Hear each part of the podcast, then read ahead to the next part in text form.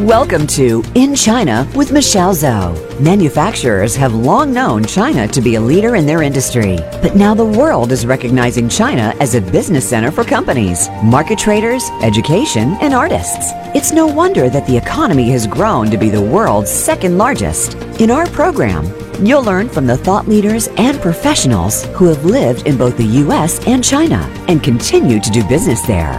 Now, here is your host, Michelle Zhou. Welcome, everyone. It's so great having you here today. You are listening to In China with Michelle Zhou, and I'm your host, Michelle. I'm the founder and CEO of Pacific Technologies Consulting Group. We help American and Chinese organizations learn from each other, bridge their needs, and grow their businesses internationally. You can contact me at our company website, ptcgconsulting.com and I always welcome you to connect me on LinkedIn.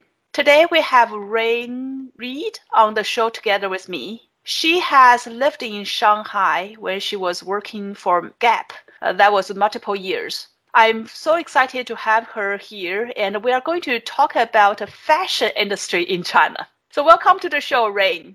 Hi, Michelle. Thank you very much. It's great to be here with you. Yeah, you know, I'm not a very fashionable person, but um, I think uh, you are, and you have been in the fashion industry for so many years. Let's first uh, start with you tell us a little bit more about your background and especially your experience related to China. Sure, sure. So I have been in the fashion industry for 30 years. I was making my own clothes from a, for as long as I can remember. So it was just meant to be that I was meant to go into this industry. I studied finance at university, so I have a business background. And then, like many people in retail, I started in the stock rooms and on the sales floors, working with product and customers. And eventually, worked my way through several design studios, small manufacturers, uh, and around the world with companies like Gap. And then uh, working for some e commerce startups around the world. I've lived all over the world. I've done lots of different jobs uh, in fashion, and I'm very passionate about the industry. The industry is constantly in motion, it's constantly changing. And every day when you wake up and you're in the fashion business, you're chasing the next big thing. This industry does not stand still. And so when the opportunity came when I was working for Gap in 2012, the opportunity came to move to Shanghai and help with some strategic business projects. The answer was an enthusiastic yes. I, I couldn't imagine anything more exciting my background and interest in China up to that point, having been in the industry at that point for a very long time, was really around manufacturing. So when I started in this industry, um, ironically, made in China was very common and manufacturing in China was very common. And I worked for a lot of small, small to mid-sized businesses where we did textile production in China. But the mm. scale of the actual apparel manufacturing was so large that we did most of our production onshore, meaning in San Francisco, in the Bay Area, in what we called Chinatown in San Francisco. And so our textiles were produced in China, and then we produced what we call cut and sew, meaning we actually cut the garments and sewed them on the machines and finished them uh, in San Francisco. And then I moved to Gap, where obviously global production happened around the world, but that the concept of made in China was really the first big part of my career. Manufacturing that happened in China was world class. Yeah, and uh, think about uh, the involvement of this made in China phenomenon. As you mentioned, uh, started from textile being made in China, then the whole garment, uh, the final product is made in China. That's uh, many of the clothes still today, right? You can buy, you see the tag is made in China. It's and, true. Yeah, yeah. Well, China itself, I mean, the history of Chinese fashion, I think, is very interesting. And, and truthfully, Michelle, goes back to the Silk Road when there was an exchange between East and West, not only what we would call design ideas or cultural exchanges, but physical exchanges of textiles. So there's been a long history of exchange between the East and the West. And uh, obviously that's taken us to modern day China and Yeah. the manufacturing that's currently being done. And then the rise of Chinese consumer, which has completely changed the way I think the fashion industry sees itself. I think it changes the way uh, fashion sees its future. And it's made the last decade very exciting in the industry. Hmm Well, talking about the Chinese consumer, I am one of those. Uh, I even though I've been living in the U.S. for 20 plus years now, I think because my taste uh, might be different than typical American taste, and um, my taste is also very different than the younger Chinese uh, who grew up uh, in these days in China. I'm just thinking about uh, the different generation, how much the culture is impact your taste in terms of uh, fashion and many other things, and also how much the way you grew up or the environment, uh, you know, all those things surrounded impact your taste, your preference uh, for fashion. Yeah, I think uh, maybe because you have lived in the world of, in many different places, and you mentioned that you grew up in San Francisco. I think uh, you probably have seen a lot of differences uh, in terms of uh, how, from fashion industry standpoint, how culture is impacting the preference of fashion. That's absolutely true. And I think when I started in this industry, the culture of the fashion industry was very sort of Western centric in this part of the world, and that's completely changed. What I would say that's so interesting about fashion is fashion is a, is a global language unto itself. And regardless of your culture or where you live, you know, style is that dialogue that connects the language of fashion. And so you and I may have very different preferences or cultural backgrounds, uh, but we can have a connection over what we're wearing or the colors we're seeing or how we're feeling that day in the environment or why we chose what we chose to wear or a great shopping experience we just had. So fashion is that dialogue that connects everyone. I think what made it very interesting with China opening and many Western brands going into uh, mainland China uh, was that brands learned very quickly that the starting point, the cultural starting point for that Chinese consumer was different than anywhere else in the world. And that's what made it interesting.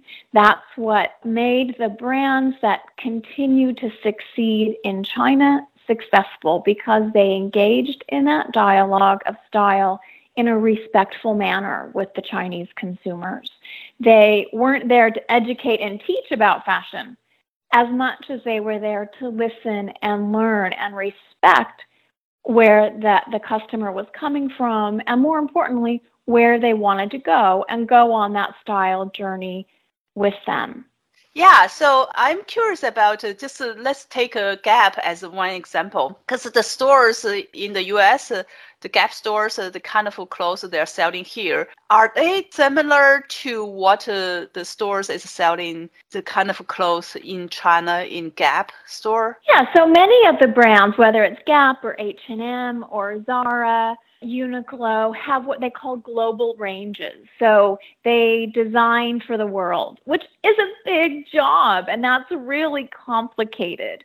But for the majority of fashion retailers, the bulk of the assortment, the majority of the assortment can be found in their stores across the world. But what Mhm. makes it different with the introduction of a, a country, a powerhouse like China, is that there are some unique elements to Chinese culture. Let's just take an example of Chinese New Year. When we opened uh, stores in China, we knew about Chinese New Year, but we weren't really sure how to position it somewhere. We knew it was somewhere between Christmas and Valentine's, but what did it mean from a consumer standpoint? What was Chinese New Year? You know, and over the course of time, and when I was there, I helped develop the first Chinese New Year range where we said, you know, the rest of what's in the world is perfect to have in the stores, but we need a little something extra Wow, so you designed in- things really specific for the this is festival, Chinese New Year. Absolutely right. That's absolutely right, Michelle. And it, you know, it took a lot of education back to the central teams to say this is Chinese New Year. This is why it matters. This is why it's important to engage in this dialogue, this respectful dialogue with this consumer. Um, we had a great time designing something that was unique for China, and we designed specific marketing materials that went in the windows to celebrate the Spring Festival, and it became a really important part of doing business in China. And you see now, not only in China, but around the world as Chinese travelers go outside of China during Chinese New Year, the celebration of Chinese New Year is now global. It's no longer just on the main streets or the in the homes of China. It's now a global celebration, and I think that is one of the successes of the world. And fashion is just one way that that sort of cultural expression, that cultural sharing has become a reality in the landscape of retail. I think it's it's fantastic. But it took a while for retailers to get there, Michelle. It wasn't it wasn't like the light bulb went on one day and everybody said, Great you know, I yeah. think initially people were like, well, let's just put in some red jumpers that are left over from Christmas and maybe, you know, bring in a few early from Valentine's, but that's not what this is about. So, uh-huh. yeah, even though it's red, right? Because when you say Chinese here, in terms of clothes or the, the outfit of people wear, that's the first thing come to my mind. Okay, red, that's the Chinese New Year color. But uh, if you think about this Christmas stuff, I immediately think, well, that won't work on me. exactly. And so it's that kind of lesson that I think the fashion industry and Western brands learned, probably sometimes the hard way, but really they're finally getting there. And when you walk the streets of China, and you tell me what you think, when you walk the streets of China during Spring Festival or during Golden Week or, or the Mid Autumn Festival, it feels like a, a true celebration, a true global celebration mm. with, with Western and Chinese brands celebrating the cultural celebration. Mm-hmm. Yeah, definitely. Uh, the Chinese people really celebrate those big, important uh, holidays. It's like here in the Western side, uh, Christmas, Thanksgiving, right? Those are very important uh, holiday time, and people have this uh, Christmas type of uh, clothing on. When you see that, you know, okay, that's for Christmas. Even the yeah. gift wrappers, you can see that paper is also with that theme. In China, it's definitely the same way. Uh, in that holidays, you see people wear things that reflect that holidays, that celebration. And you mentioned about the global celebration on those holidays. Just tell you the truth that uh, we celebrated uh, the Chinese New Year here in February, early February, in the Seattle area and there were many parties, many celebration performance happening around yeah. here in those Chinese communities. And I worked in Microsoft uh, for many years before and uh, still doing some work for Microsoft. So Microsoft every year has a big celebration performance type of events for Chinese New Year. So every year I took my family, attend those uh, events, and this year the same. I went there, celebrated together with other people, and that night I put on my outfit, which is uh, for that for that specific uh, holiday. Uh, I have something really I bought for those days, right? Even though I wear the same thing every year for just for that one day. It's red, by the way. Of course it is. And but but you have a a style preference on that day, and you know you want to feel a certain way when you put on that outfit. So Yeah. I think that's just it's a great example, actually, Michelle. Your own example. It's a great example. Well, I think it's time to take a very quick break, and we will be back right away. Are you interested in expanding your business to China but don't know how to start? Are you wondering how to grow your sales in the China market and win over competition? Meet Michelle Zhou and her team at Pacific Technologies Consulting Group. Our consultants are U.S. China experts and have all lived and worked in both the U.S. and China with many years' experience in market entry strategies, management, and execution. We can help you find the right partners, develop opportunities, and grow your business in China. Please visit ptcgconsulting.com today.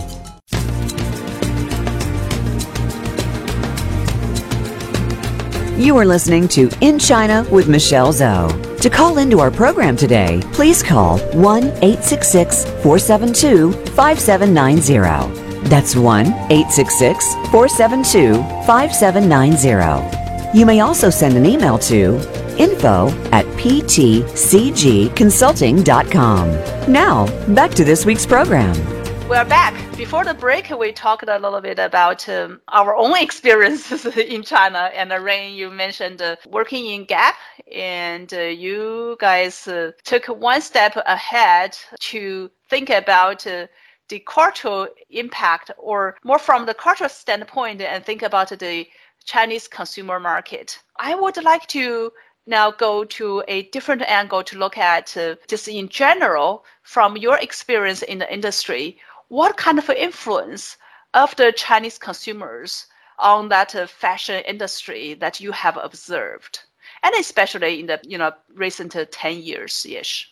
So it's a great question, Michelle, and I think it's a complex answer, but I'll, I'll start with I think the Chinese consumer is engaging in the fashion industry on their own terms. And I think that's really important because what's happening is they are educating their style, their influences, not only from the Western brands, but some of, of the, the Chinese brands are really starting to come on strong. There are a lot of key opinion leaders are have massive followings on WeChat where they're talking about style and brands and the celebrity culture.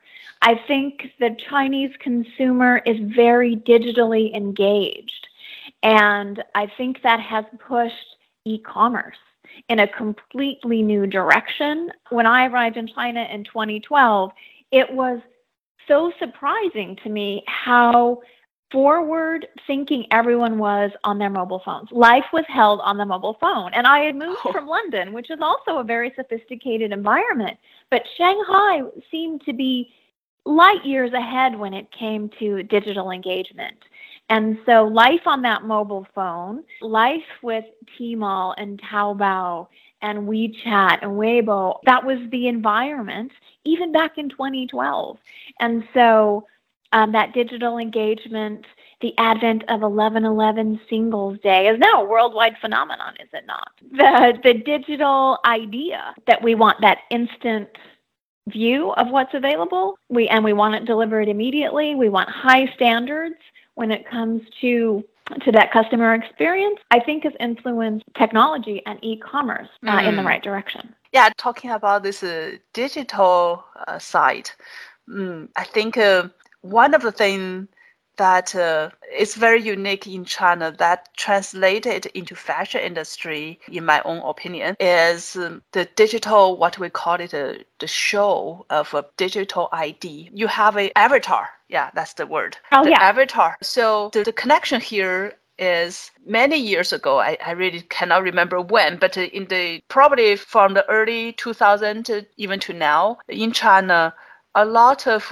young people getting online and then in those social apps social applications where like instant messaging and those kind of blogs people put use their avatar versus a real person picture and those mm. avatar they can have different uh, decorations i give you one example like uh, tencent has this qq QQ Messenger mm. and QQ Zooms, QQ products. Yep.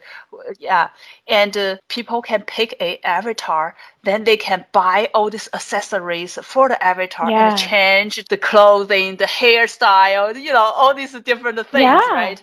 To make the avatar look very different uh, and change depending on their mood. In my mind, a very early digital connection of those uh, your representative your or your personal identification online with uh, this uh, virtual digital clothing digital fashion decorating that person to reflect uh, of a person of you in a virtual world.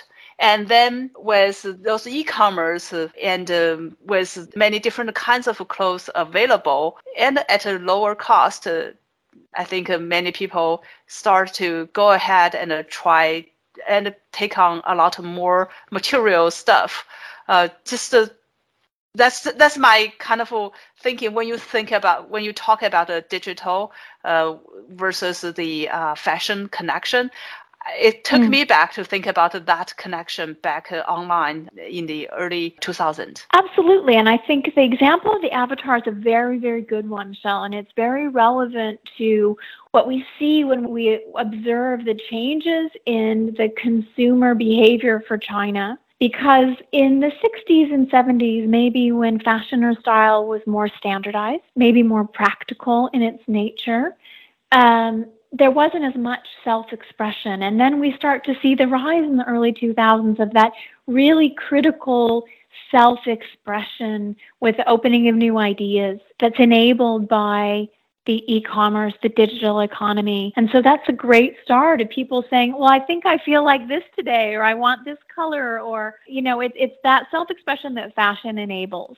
that those early avatars were an important part of that self-expression. And now it's just rolled into how you're maybe dressing head to toe and how you're taking your selfie and, and how you you know, position maybe your own store on Taobao, which is another really interesting part of the way China has influenced the industry.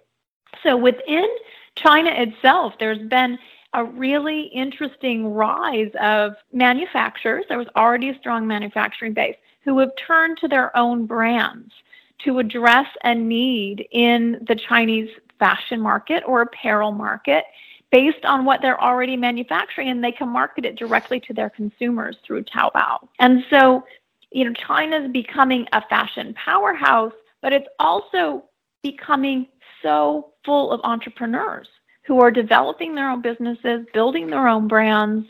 And there's an interesting concept that I've been reading about called Taobao villages, actually, where you know 10% of those households have an online annual volume of 1.5 million, and they set, they're building businesses just through Taobao, and that Taobao reach goes into tier two and tier three cities where there's more money, more affluence, more focus on consumption than there's ever been before. So it's a very interesting dynamic. Mm-hmm. Definitely. Taobao is more like uh, Amazon here in the US. Just want to help our audience who are not familiar with uh, China oh. uh, to understand yeah. what it is. yeah, e-commerce platform. And um, many individuals open a store there and they can sell uh, small things, right, or consumer products. But there are also a lot of businesses open stores there, uh, do their selling, marketing directly. There are multiple platforms in China these days, but Taobao is one of the very early, very large, successful one and uh, belongs to Alibaba. The other, can I just make one other quick point? I think the other way that China has changed the fashion industry is definitely in the luxury sector. So when you think about luxury fashion, the high end, mostly European brands Gucci, Fendi, Louis Vuitton, those brands in particular are seeing a huge resurgence in their own brands with the Chinese millennials' interest in luxury product and luxury spending. And I think, well, luxury is limited to a certain portion, a small portion to be fair, of the Chinese consumer.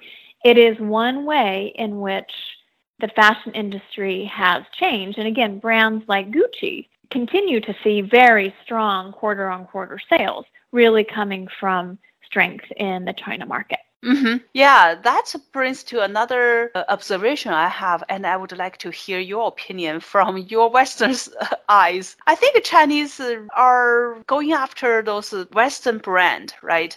For example, let's look at uh, handbags because you just mentioned Gucci. I think uh, about uh, handbags. Expansion in China has been tremendous. Coach is the same. Yeah, exactly. I think the phenomena I have seen is many people they look at those brand and the brand stands for the social status. So we see young people, especially girls, they would save money and uh, or borrow money to buy something that uh, they think the brand would uh, represent their, you know, ideal social status and show off. That's something feels like it's different than the people that uh, surrounded me in the US. That's my observation. What do you think? I think it's a good point. I do think there may be more of that luxury consumption in China.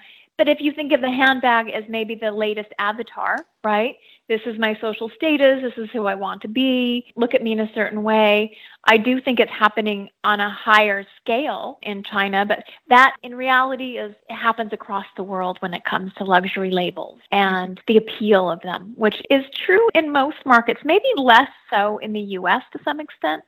Michelle, but definitely through Asia, that it's a very strong market, that branded luxury business where people want to buy into that idea of luxury at wherever they can afford it, whether it's a keychain or a belt or a handbag. It's an important part of, of social status, I would say. I think the mm. US is in a slightly different place when it comes to some of those bigger brands. But again, the Chinese consumer votes with their wallet. And so those brands that have favor in the Chinese market definitely see a very strong upswing and they're very profitable, not only within China, but when the Chinese travel. Mm-hmm. Another, you know, an example of that is, is Uniqlo, who's been in China for almost, I think, just under 20 years. I think they entered in 2002. And their growth has been exponential because they understand the needs of the market. While they're not luxury, they've been very adaptive to the needs of the market and have expanded beyond tier one and into tier two and tier three cities. Mm-hmm. Yeah, talking about the brands, I think uh, it feels like uh, Chinese consumers really like the Western brands. They and they are willing to pay big price for those brands. That's just my observation. I want to hear from you. What's the attitude from Chinese consumers uh, towards uh, brands? So this is just my observation, and I'm not an expert certainly, but from my observation, having lived in China for four years and then Singapore for another two, I think those brands across the world are coveted brands, and I think people are willing to pay a lot of money for owning something from those brands. I think what's happening in China, from what I'm reading, is that the Western brands that have engaged with a respectful view of the culture, who have adapted their own brand to be relevant in China, which is a big, it's a big job to do that. Um, if you've got a brand that's been doing business for 20 years, 30 years, 40 years, it's a big ask to adapt in a different way to a different market. But the brands that have successfully done that are seeing loyalty from the Chinese consumer, are seeing growth in the Chinese market. The brands that haven't didn't make it. So it's a competitive environment. In 2012, the number of malls that were opening every week move around the world or experience different cultures like that. Fashion can help you be more adaptive.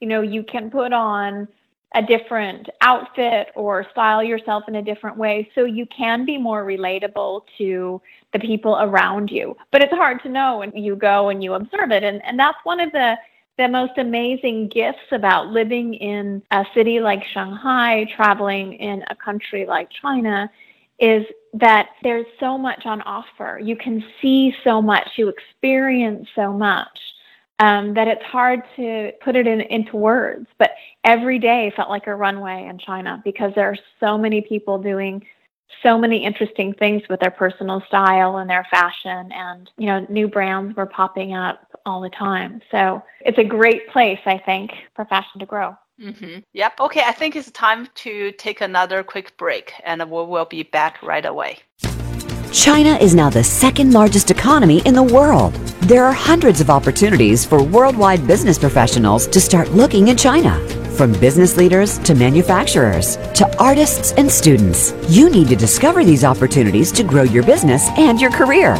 Listen every week for In China with Michelle Zhou, Thursdays at 4 p.m. Pacific Time and 7 p.m. Eastern Time on the Voice America Business Channel. For business sake, You need to tune in.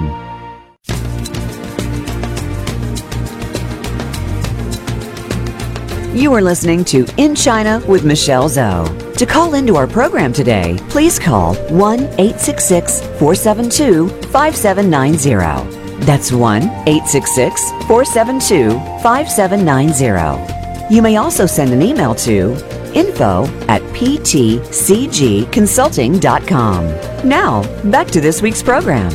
Okay, now we're back. So, Rayne, uh, you and I have talk about the observations that we have of the Chinese consumer on the fashion industry and uh, the differences that we have observed between Chinese fashion industry versus uh, some other countries. So, what kind of trends you think that is happening in this industry in China? So, I think it's a couple of key things, Michelle. I think, like we've talked about earlier, it's about the rise of Chinese fashion perspective. So, not only the rise of Chinese designers, but Chinese brands sort of in China, for China, and the increasing relevance and voice that will start to become a greater reality in the China market as consumption grows, as millennials start to earn more money and turn their leisure time into spending activities. That leads me to the next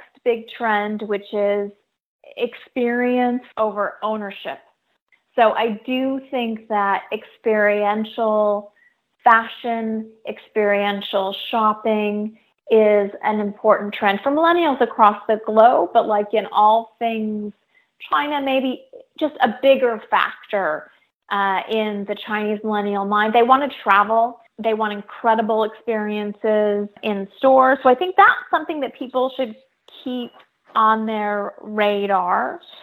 The other thing that's another big trend associated with experience and not necessarily owning is the sharing economy. So, you know, that maybe rent the runway or renting fashion, that kind of idea. And they're forecasting the sharing economy in China by 2025 to be close to 20% of GDP. So the idea of communal sharing and not owning necessarily, but investing in experiences. And when you have those experiences, you know, maybe just renting the, the the clothing for that experience is definitely an on trend idea in China for the Chinese millennials. Hmm. I think the other big topic, Michelle, which we haven't discussed, which is a huge topic in the fashion industry across the world, is sustainability and what sustainability in terms of the environment, manufacturing practices, labor standards, what that means to the fashion industry as a whole, and specifically what it means to manufacturing bases around the world, whether it's in China or India or Bangladesh or Vietnam. You know, that's a it's a global conversation in the fashion industry today. And so I think within China, a lot of companies are looking at their supply chain in a different way. They're looking at ways to think about the waste that's produced, reducing that waste, finding more circular ways of manufacturing. And, and again, I think that's a global conversation where Chinese companies and American companies can come together and really create some innovative solutions because I think sustainability in fashion has to be addressed. And through the use of technology and creativity in context of a very practical manufacturing base that we have in China, I think there's some work to be done. And I think that's the, that's the future of the world of fashion. And I think that's how China will become a big part in the future of a more sustainable fashion supply chain. Wow. Yeah, that's a big part of thinking about the volume. Yeah. That is generating, right, from China and the demand from Chinese consumers. It's not something that when a country was poor, just thinking about surviving, but it's something today when China become a big economic entity and the Chinese consumers have a lot of disposable income and looking at quality of life so that's a topic that is starting to be on top of people's mind. Mm-hmm. Definitely. And I think what's important is that, you know, as the Chinese consumer grows in confidence, I think they will realize they're a very powerful voice and they can be part of the solution for ensuring a more sustainable fashion industry, for ensuring a healthier planet. And I think that's a really important part of, of the conversation that needs to be had around the world. But certainly with such a powerful consumer that's in China, I, I think they could really help create the future. Mm-hmm. And is that a topic that uh, you are uh, focusing your own effort on these days after you know, as you mentioned, your career working in big corporate like a Gap and then startups. Uh, so is this a topic that uh, you are passionate about and start to develop your own capability on? Absolutely. So sustainability is not a new topic in the world, but it's definitely come to the forefront of agendas for companies of all sizes. And I've spent the last uh, year really studying sustainability from an academic standpoint, from a practical standpoint, and really meeting with the best of the best to figure out what we can do, not only to have the right amount of activism, but to take that activism into action to really make a difference. And there are some great work being done by the Kering Group and C&A around cleaning up supply chains, but a lot has to be done. And so um, I'm working with a number of different groups on different efforts to really drive sustainability principles practically through the industry. The other thing I'm doing, which I'm very passionate about, is working with education, uni- fashion students, and university programs to incorporate some sustainable modules or, or discussions on zero waste design or cir- the circular economy, uh, sustainable fashion, just so that the new generation of fashion professionals can enter the world and the industry as it exists. They understand as it exists, and they also have some ideas about how they can make it different and better. So I'm incredibly passionate about the future of the fashion industry the fashion industry is one of the most creative and influential across the world. And so I'm definitely leading the charge with many incredible leaders to ensure the sustainability of the industry. Mm-hmm. Yeah, that's very important work and uh, leading the trend for longer term success.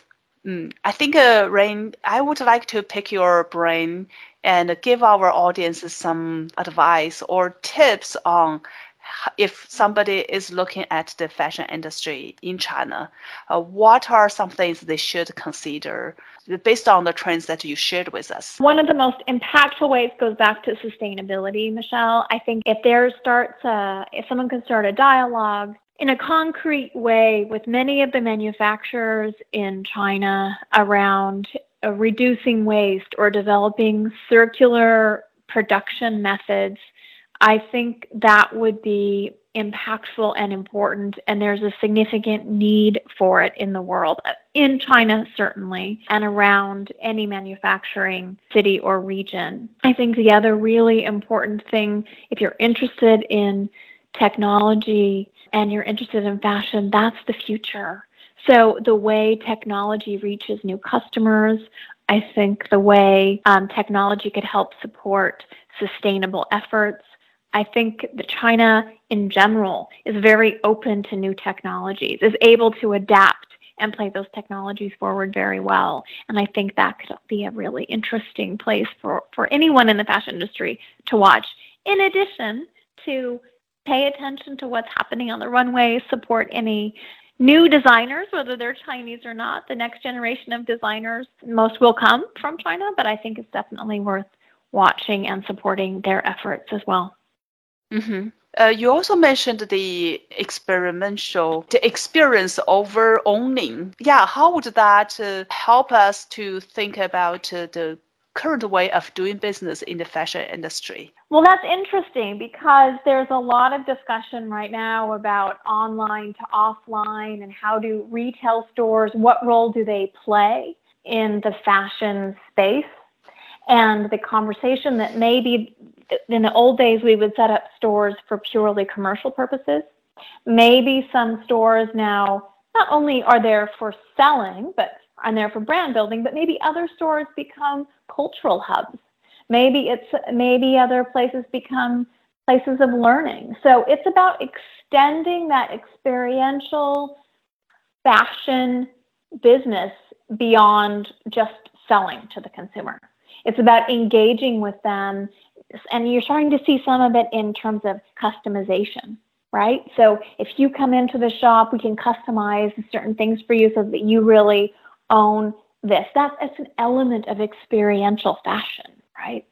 Maybe mm-hmm. another way is there there pop up there classes around. Let's say you want to learn pattern making, or let's say you want to learn to, how to style yourself, or how to take fashion photographs. There's there's lots of ideas percolating out there. I think the other really interesting thing about experiential, again, for me, links back to sustainability. And people have all of these clothes in their closet and don't know what to do with them. And I think to to think about how we could repurpose or recycle or have clothing swaps uh, is a different way for fashion retailers to think about engaging with consumers beyond selling them another pair of jeans.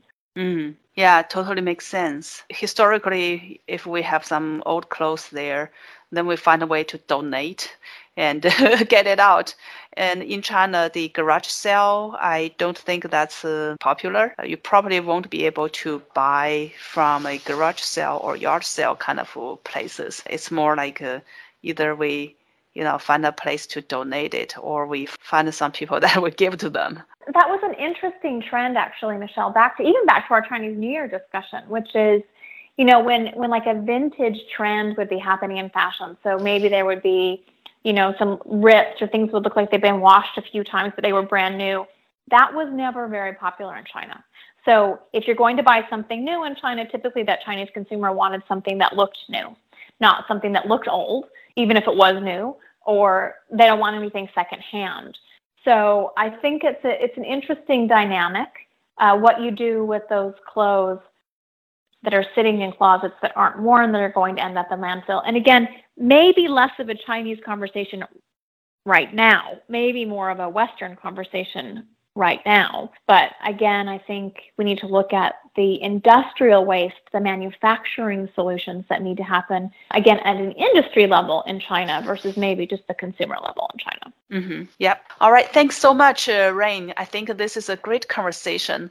I learned so much about the fashion industry in China and uh, you know how that connects to the western world or compared to the western world i think the sustainability piece you mentioned is very important and i would love to discuss about this uh, in a more in-depth way in the future. If somebody is interested in to learning more about you as well as the expertise you have uh, what is a good way for them to reach out to you? Linkedin is probably the best way to do that or they can follow me on instagram at rayne on trend okay it's r-a-y-n-e and last name R E E D, Rayne Reed. Correct. That's my LinkedIn handle. And then on Instagram, it's R A Y N E on O N Trend, T R E N D.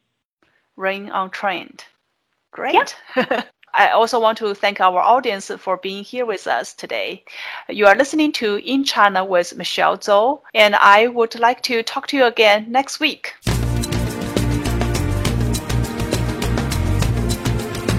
Thank you for tuning in to In China with Michelle Zhou. Please join us for another edition next Thursday at 7 p.m. Eastern Time and 4 p.m. Pacific Time on the Voice America Business Channel.